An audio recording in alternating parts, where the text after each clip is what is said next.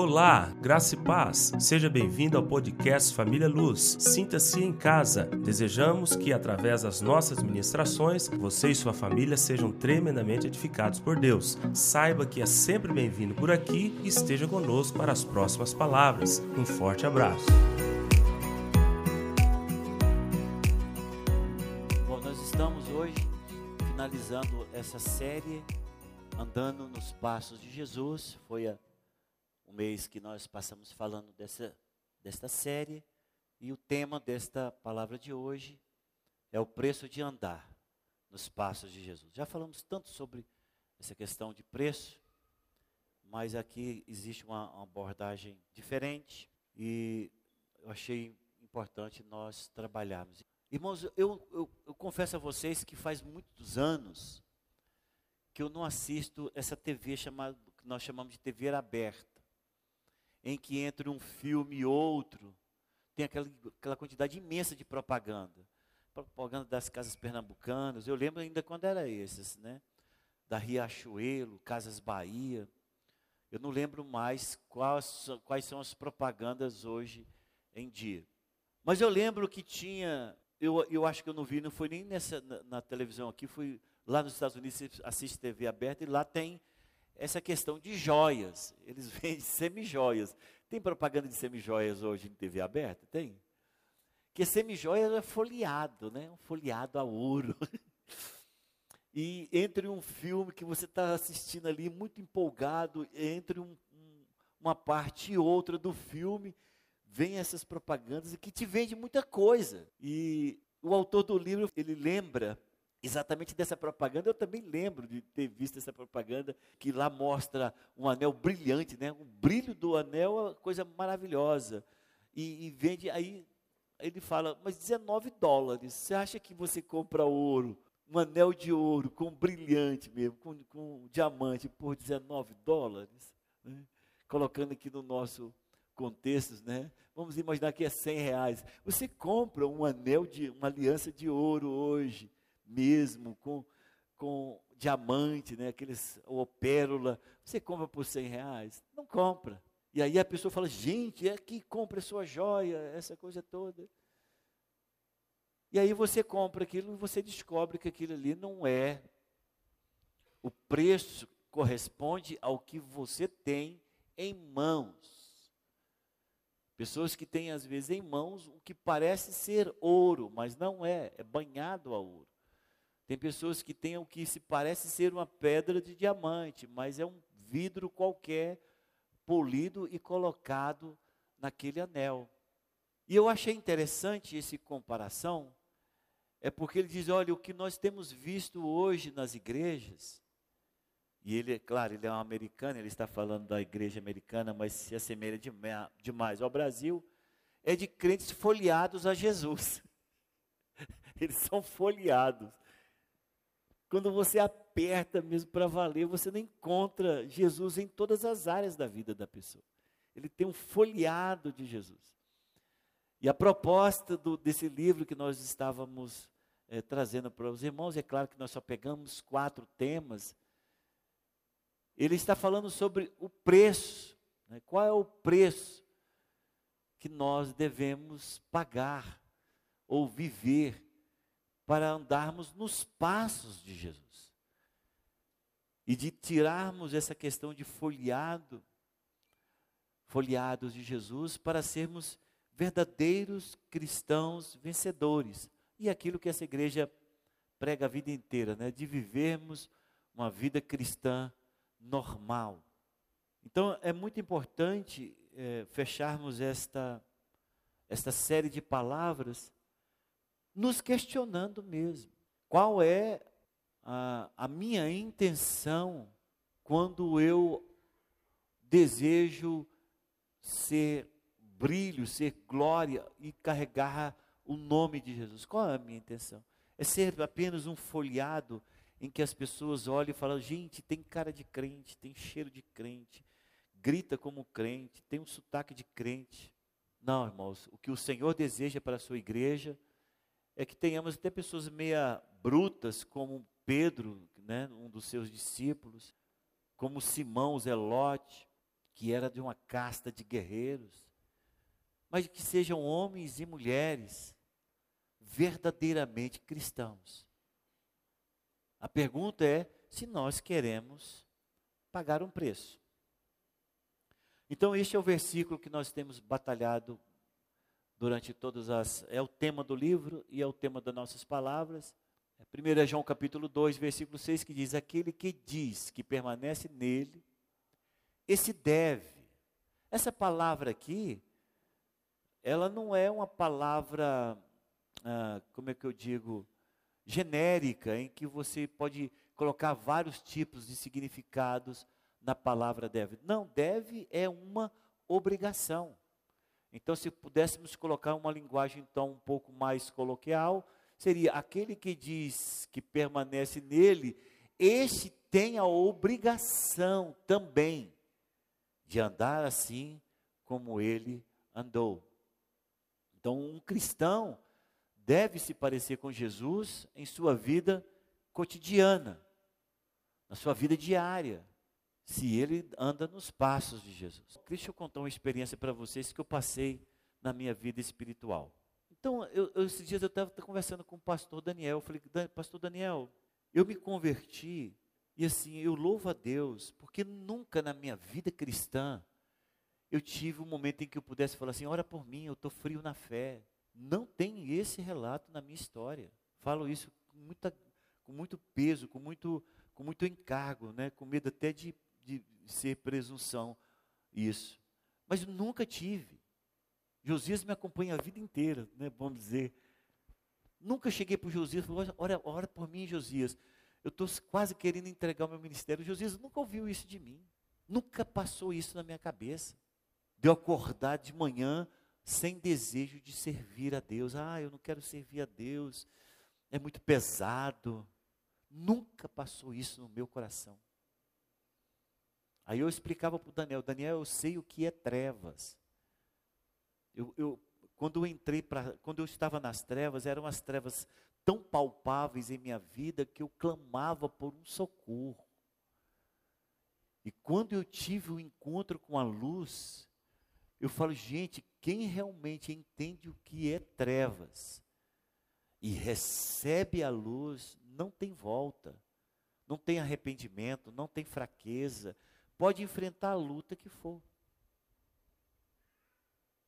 E quando eu me converti, então esse negócio era, foi uma coisa tão completamente assumida, que no banco eu era bancário, eu era muito bom em termos de relacionamento, eu fui um, um dos maiores vendedores de, de, de, de seguro no, no, Bradesco em uma determinada época da minha vida, quando eu estava trabalhando no caixa. E eu conheci alguns cristãos lá na, na, na minha agência. E eles tinham vergonha de dizer para as pessoas que eles eram cristãos. E é claro, Deus já me domesticou muito, assim, já me amansou muito, mas na época eu achava isso uma afronta a Deus. Sabe o que, que eu fazia? Vamos imaginar que o Jonathan naquela distância lá, e ele tinha maior timidez de ser crente. Jonathan, paz do Senhor, meu irmão, tudo bem? O cara enterrava assim, escondia. E depois ele fala, cara, não faz isso comigo não. Eu falo, mas você não é crente. e eu pirraçava, eu pequei foi nisto, entendeu? Porque eu pirraçava. Então tinha cristãos nos caixas que tinham vergonha de ser cristãos. No cadastro, em todo lugar, onde eu ia, eu falava alto, só para expor ele. ele. É crente lá da minha igreja, ó lá da minha igreja, glória a Deus, pregou para mim, mano, obrigado, viu? Os caras falavam, Brito, faz isso não, pai, você me expõe. Eu falei, cara, mas como é que é esse negócio de expor você? Não, aqui você não pode falar que você é crente, não. Eu falei, por quê? Você é um agente secreto do reino? Eu nunca escondi que eu sou cristão. Em qualquer lugar que eu vou. E é, o que o Senhor deseja de nós é que nós possamos levá-lo e expressá-lo em todos os lugares que nós estivermos. Senão, do contrário, por que, que ele diria, vós sois a luz do mundo? Por que, que ele falaria para o Gilberto, Gilberto, você é a luz do mundo? Em determinada circunstância, ele diz, não se acende uma vela para se colocar debaixo de um alqueire. Alqueire era um, uma, um sistema de medida de um balde, vamos assim dizer. Não, ninguém faz isso. Então, o que o Senhor deseja é que nós, como cristãos, tenhamos a ousadia, a coragem, que tenhamos é, a gratidão tão grande que nós não tenhamos medo de declarar que nós somos de Jesus Cristo. Fiz lá na minha casa, eu, eu arrumei lá porque nós temos muitas lâmpadas e a energia às vezes vem alta. Então eu fiz um projeto e coloquei energia solar na minha casa. Essa que o governo está ah, subsidiando. E no dia em que o rapaz foi mexer no relógio, ele falou: Olha, vai ter que trocar isso aqui, isso aqui, isso aqui. E o próprio da Enel, Enel, acho que é assim que fala, ele me deu o endereço de um eletricista que faz segundo para eles aprovarem. E eu fui no, na pessoa. E a pessoa ainda falou: Olha, não posso semana e tudo. Eu falei: Vou esperar, porque ele me indicou você e você sabe o jeito que a Enel aprova. Por fim, o cara arrumou um lugar, ele trabalhou para mim no domingo. Tanto de serviço que ele tinha, ele falou: para te atender, eu vou ter que trabalhar no domingo. Ele foi no domingo, eu ajudei, eu fui o badeco dele, corre ali, pega um negócio aqui, vira aquela coisa. E ele arrumou lá o relógio.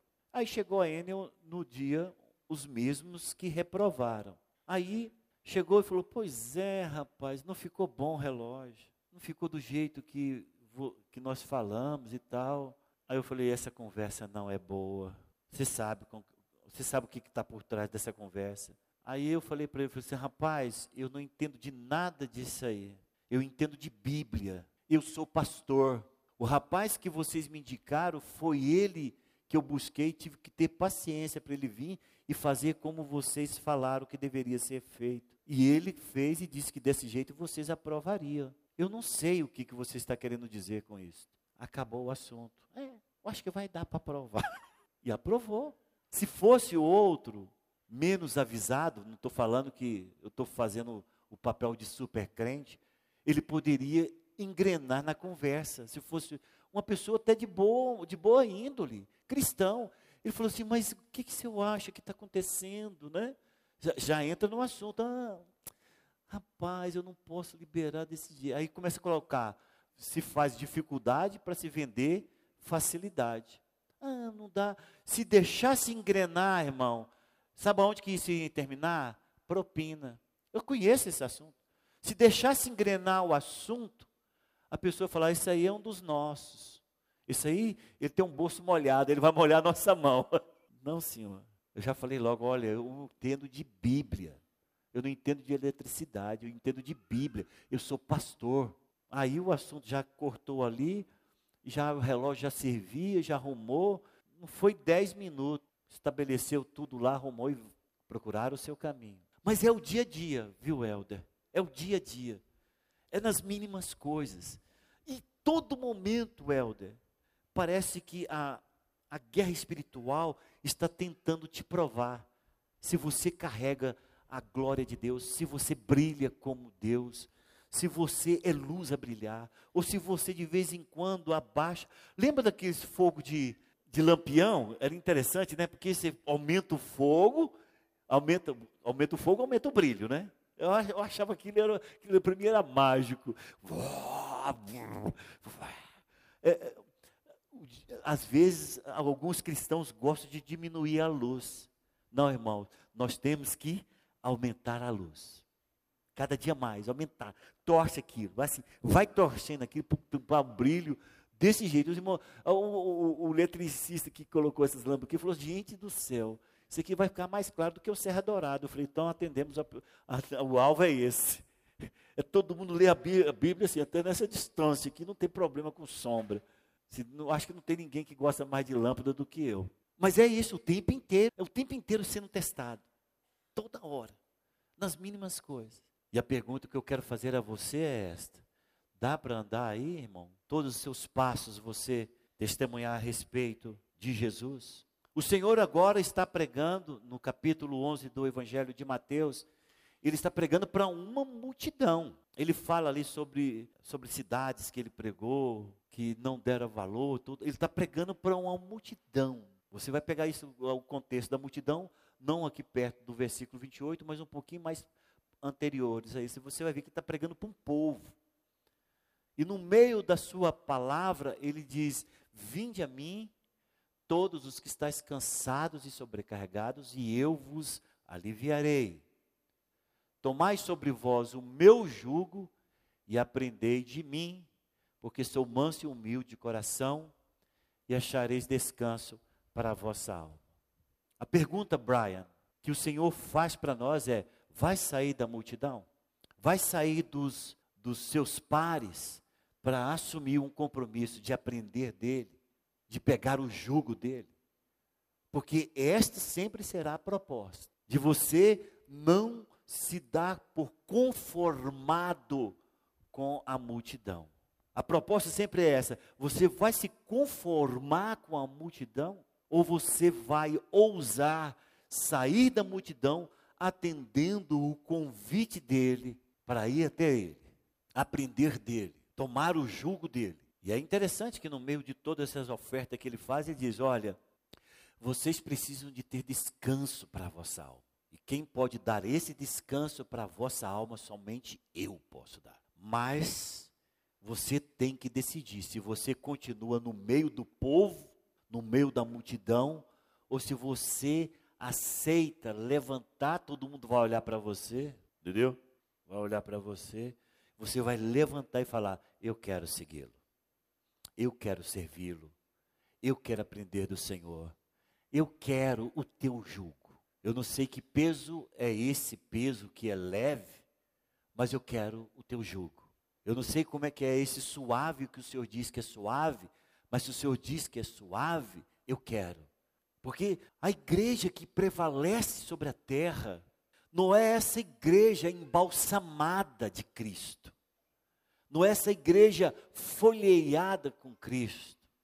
Como é que é aquele nome que a pessoa faz quando pega uma coisinha e enrola na farinha? Como é que é o nome? Hã? Empanado. Não que eu queria pegar. Não é uma igreja empanada de Jesus. Não é uma igreja. O que o Senhor deseja é que quando se abre o empanado, ele todo empanado. É todo o material é o mesmo de fora. Porque o que se vê hoje é uma igreja que tem aparência de igreja. É de cristãos que têm a aparência de cristãos mas apertados, se revela quem são. Ontem eu tive uma surpresa lá na família Luz na Praça, conversando com um determinado irmão, ele contando sobre alguns acontecimentos. Eu, a gente, falo sério, irmãos. Eu fico aqui no Itatiaia que parece que é um interior.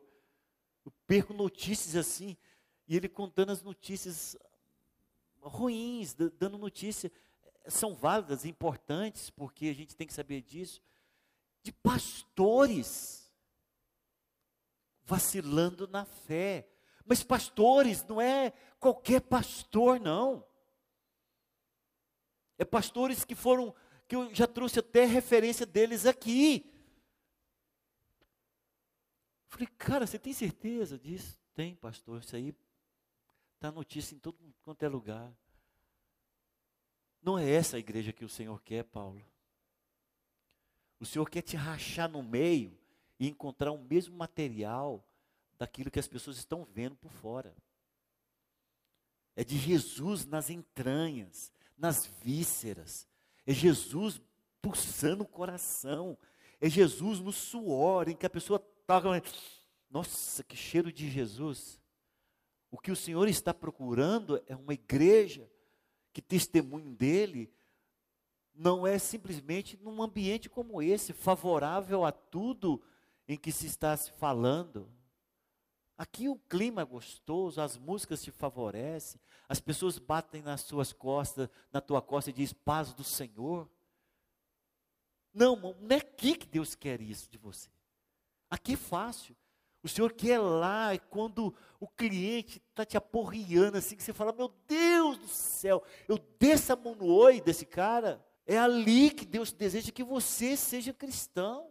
É quando o fornecedor, você sabe, ele te passou para trás. É ali que você tem que testemunhar quem você é realmente. É quando você está numa situação em que todas as coisas, tudo em volta, Gilberto, te dá, fala, você pode explodir agora. Depois você tem razão para explicar isso. Esses dias o Gilberto me dando testemunho de como ele depois pediu perdão a Deus e tudo, tal.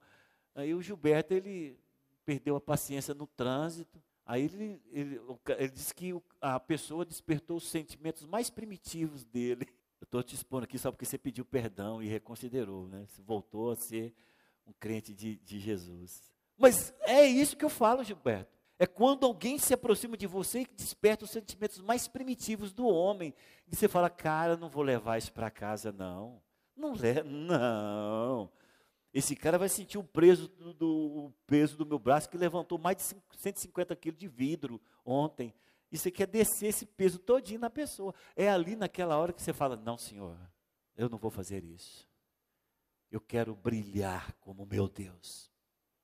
Eu quero viver como ele viveu, eu quero andar como ele andou. E não é somente em um determinado momento da minha vida, não, é na minha vida diária. Qual é o preço de seguir a Jesus Cristo? É uma pergunta central dessa última palavra que nós temos dessa série. É um paradoxo, parece até um paradoxo. Não custa nada, mas nos custa tudo o autor não conseguiu ter esse entendimento que nós temos. Ele, ele chama de paradoxo. Mas ele não, claro, todo paradoxo é inexplicável. É explicado por si mesmo. Mas nós explicamos esse paradoxo. Porque não custa nada para sermos salvos. Agora eu quero que você vá lá abrir a sua Bíblia em Romanos 6, 23. Fiz questão de não colocar o texto aqui, até para você usar a Bíblia. Senão acaba que a gente passa o tempo inteiro e você não use, usa a Bíblia. Romano 6,23, você só vai ler a parte B do versículo. A parte B é depois da vírgula. Tá ok? Então, depois da vírgula diz: Mas o dom gratuito de Deus é a vida eterna em Cristo Jesus, nosso Senhor. Então, Fagnólia, que está ali, que coisa mais linda do nenenzinho. Fagnólia, salvação é de graça. Até porque se você fizesse qualquer coisa para ser salva, você estava anulando o poder da cruz. Nós não vamos poder nunca ter esse entendimento. A salvação é de graça. O preço foi pago por Jesus Cristo. É de graça para nós, mas o Senhor pagou um alto preço, morrendo na cruz para nos perdoar dos pecados. Agora, depois de salvo, Fagnólia, você pode ter duas vidas. Uma foliada a Cristo, que é de Cristo só na superfície, só na epiderme.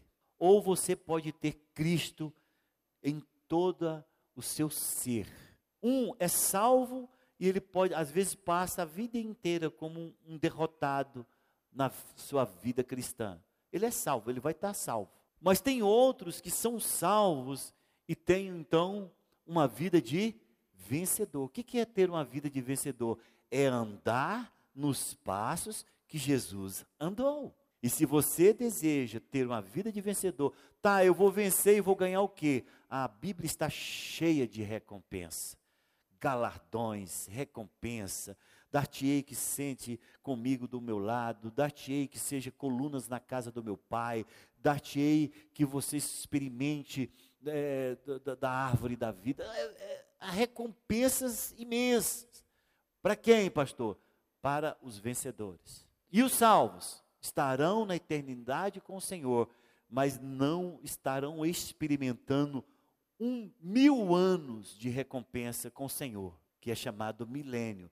Pastor, quem vai reinar com Cristo no milênio? Serão todos? Não, todos não. Serão os salvos vencedores. Quem vai reinar com Cristo são os salvos vencedores. E depois do mil anos, todos que aceitaram Jesus passarão a eternidade com Deus.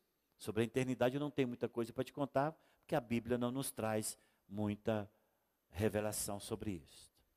Então, a salvação é de graça.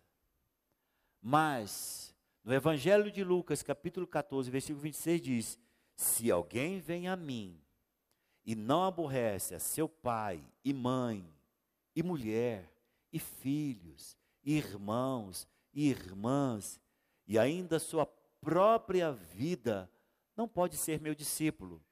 E qualquer que não tomar a sua cruz e vier após mim, não pode ser meu discípulo. O discipulado é para uma vida de vencedor. Quer ser salvo, somente salvo. Nós temos um exemplo claro que é o ladrão da cruz. Fez algum discipulado com Jesus? Não.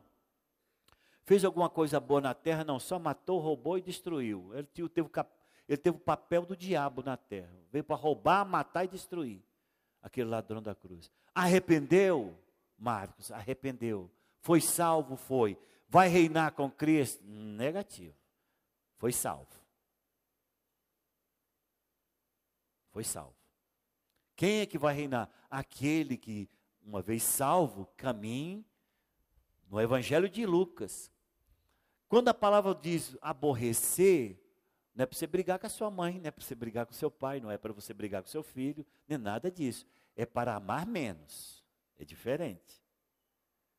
Que as pessoas não entendem. Como Deus jamais iria entrar em contradição. O Senhor diz: honrai o vosso pai, né? honrai os vossos pais, que é para mandamento com promessa. Aquele, no Velho Testamento, um menino que desobedecesse o pai ou tivesse qualquer tipo de atitude errada, muito séria com o pai, o próprio filho era apedrejado naquela época. Então, não é nada disso que o Senhor está falando. O que o Senhor está falando é: ame depois de Jesus. Se você ama, Graciete, o Robson Caetano Ataídes, mais do que Jesus, você não é digna de Jesus. Mas se você ama Jesus em primeiro lugar e depois ama e se submete ao teu esposo, está super tranquilo. Você está caminhando nas pegadas de Jesus. Mas não é para ela falar, não te amo. Não é assim, não, não, te, não é para você falar isso para o seu esposo. É para ele entender que ninguém toma o lugar de Deus no seu coração. É amar o Senhor com toda a nossa força, com todo o nosso entendimento, com todo o nosso pensamento. É, é amar o Senhor em primeiro lugar. E depois vem todas as outras coisas. Lá mesmo neste Evangelho de Lucas, capítulo 9, versículo 23, o Senhor dizia, diz assim lá, dizia a todos, se alguém quer vir após mim, a si mesmo se negue, dia a dia, toma a sua cruz e siga-me.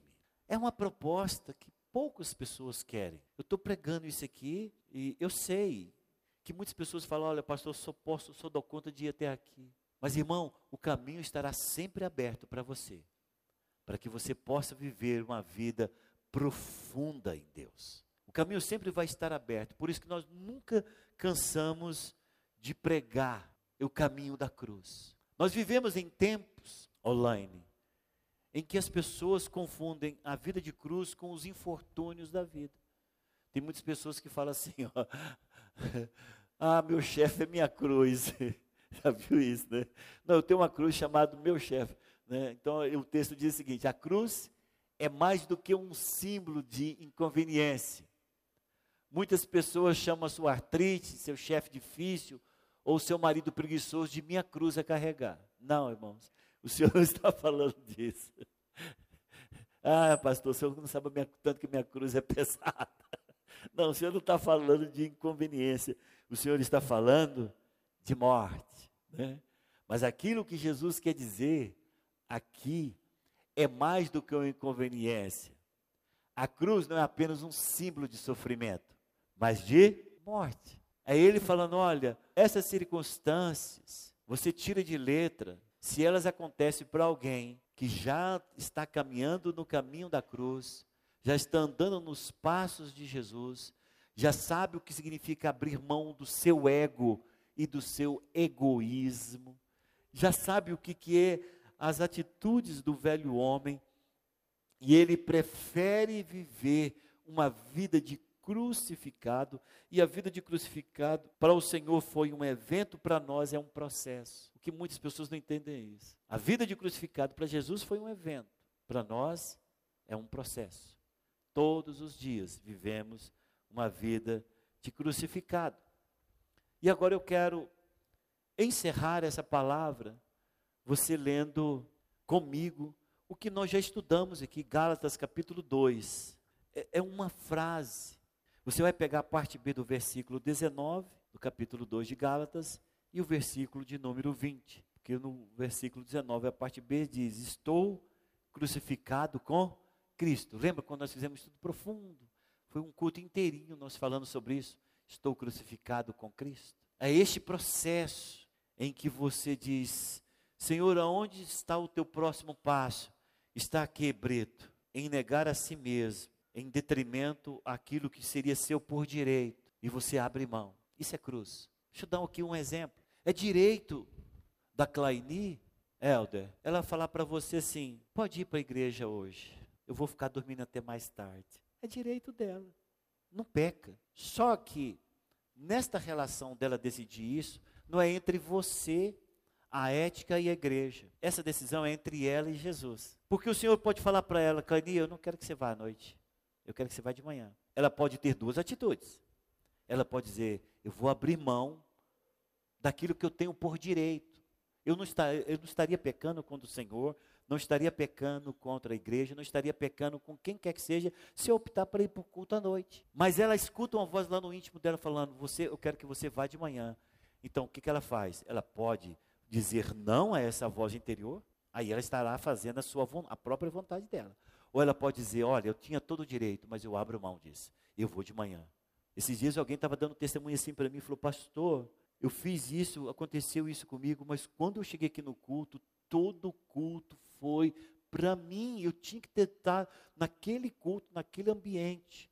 Porque Deus foi, falou comigo desde o louvor até a última palavra. E ele falou, eu poderia ter partido para um culto da noite, eu poderia ter, eu poderia ter ido no domingo, porque eu, a minha fé não estaria baseada no fato de ter no culto domingo.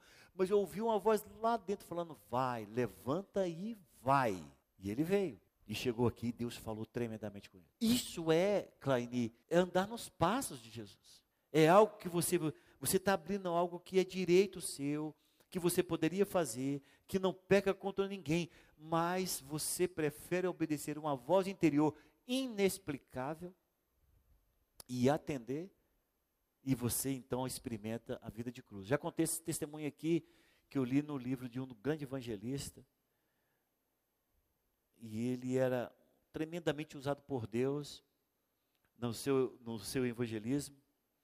E ele chegou em uma cidade e ele andou durante o dia na cidade e não encontrou nenhum tipo de entrada. Todo mundo parece que estava fechado para o evangelho. E ele falou, aí ele voltou, ele estava hospedado numa pousada, ele voltou para aquela pousada e ele se ajoelhou diante do Senhor e começou a orar: Senhor, me dê uma estratégia eu preciso de uma estratégia para me ganhar essa cidade para o Senhor. É uma corrutelinha de nada. Mas o povo está tão resistente. Tem só aquele predinho na praça, tem uma, umas poucas casas. E mas esse povo precisa da salvação. E ele orou e dormiu. Quatro horas da manhã, o Espírito Santo acorda ele e falou para ele: vai e prega na, na praça principal, debaixo da, daquele. Como é que chama esse negócio que tampa a gente? Da marquesa. Vai lá e prega debaixo da marquesa. Ele falou assim: gente, será que eu estou ficando doido? Porque não tem ninguém lá essa hora. É uma cidade que está todo mundo nas suas casas. Eu vou pregar para quem, Senhor? O Senhor não respondeu. Vai lá e prega o evangelho da salvação debaixo da marquesa. Ele podia fazer duas coisas, Carmita. Ele poderia fazer assim, ó, como muitos fazem, ah, isso não é de Deus não, e voltasse a dormir.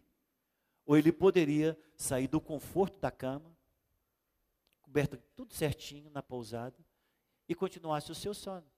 Porque ele não estaria pecando contra ninguém. Ele só não iria obedecer à voz que falou ao coração dele. Ele falou: gente, eu orei a Deus. Eu vou levantar e vou lá. Tirou a sua roupa, vestiu sua indumentária, foi para debaixo da marquesa e começou a pregar. Pregar como se tivesse uma igreja maior do que essa aqui. Falou sobre o plano da salvação. No final fez o apelo, você que está aí, que deseja aceitar Jesus. Só levante o seu braço, eu quero orar com você. E orou. Senhor, agora isso que está levantando o braço. Sem ninguém à frente. Terminou ali para 5 horas da manhã, voltou para sua pousada e continuou a dormir. Cumpriu a voz de Deus. 8 horas da manhã tem gente batendo na pousada. Tem gente batendo na pousada. E a mulher da pousada ficou muito feliz, porque era a prefeita. Não era nem prefeito, era a prefeita da cidade, que estava indo lá para conhecê-lo. E aí ele falou assim: que prazer tudo, que bom. Como é que a senhora me achou? Eu falei, a única pousada que tem na cidade é aqui. E aí sentou com ele, ele ficou olhando para ela, ela ficou olhando para ele. E ela falou assim: Como é que o senhor sabia? Aí ele falou assim: Estou sem entender, desculpa, senhora. Sabia o quê? Que eu estava lá. Ele falou: Senhora, ficou mais difícil ainda. Lá onde? Ela falou: Eu estava no andar de cima. Eu ia tirar minha vida naquela hora. Como é que o senhor sabia? Ele falou: Não sabia. Eu só cumpri uma voz de Deus. E ela falou: Eu aceitei Jesus. Como é que o senhor sabia que eu ergui a mão? Eu não sabia. Eu só orei porque Deus falou para me orar. E ela falou: E eu aceitei Jesus. Irmãos, toda a cidade ouviu o testemunho daquela mulher. E toda a cidade, que não era uma grande cidade. Ele diz no livro dele: é uma pequena cidade, mas todos se converteram ao Senhor Jesus. Todos. Então, o que eu quero mostrar para você de abrir mão da vontade é em aspectos como esse, em que você não entende, mas você sabe que é Deus falando. Você não entende, mas é o passo que Deus te mandou dar. Você não sabe por que você tem que estar tá, tá dando aquele passo, mas você sabe que lá no profundo do teu ser, você está atendendo a voz de Deus. Isso que é caminhar em vida de cruz em que você abre mão dos teus próprios pensamentos, mas não é de forma hipnotizada, ou de forma mecânica, ou como um zumbi, que não, é no consciente. Eu decidi obedecer a Deus. Eu decidi fazer isso, ainda que no meu raciocínio isso é ilógico, ainda que no meu raciocínio isso não parece fazer ter bom senso, mas eu obedeço. É isso que Deus quer. É isso que é vida de cruz. É isso que é ceder ao Senhor. E é isso que é caminhar nos passos de Jesus. Posso ouvir amém? Vamos colocar em pé.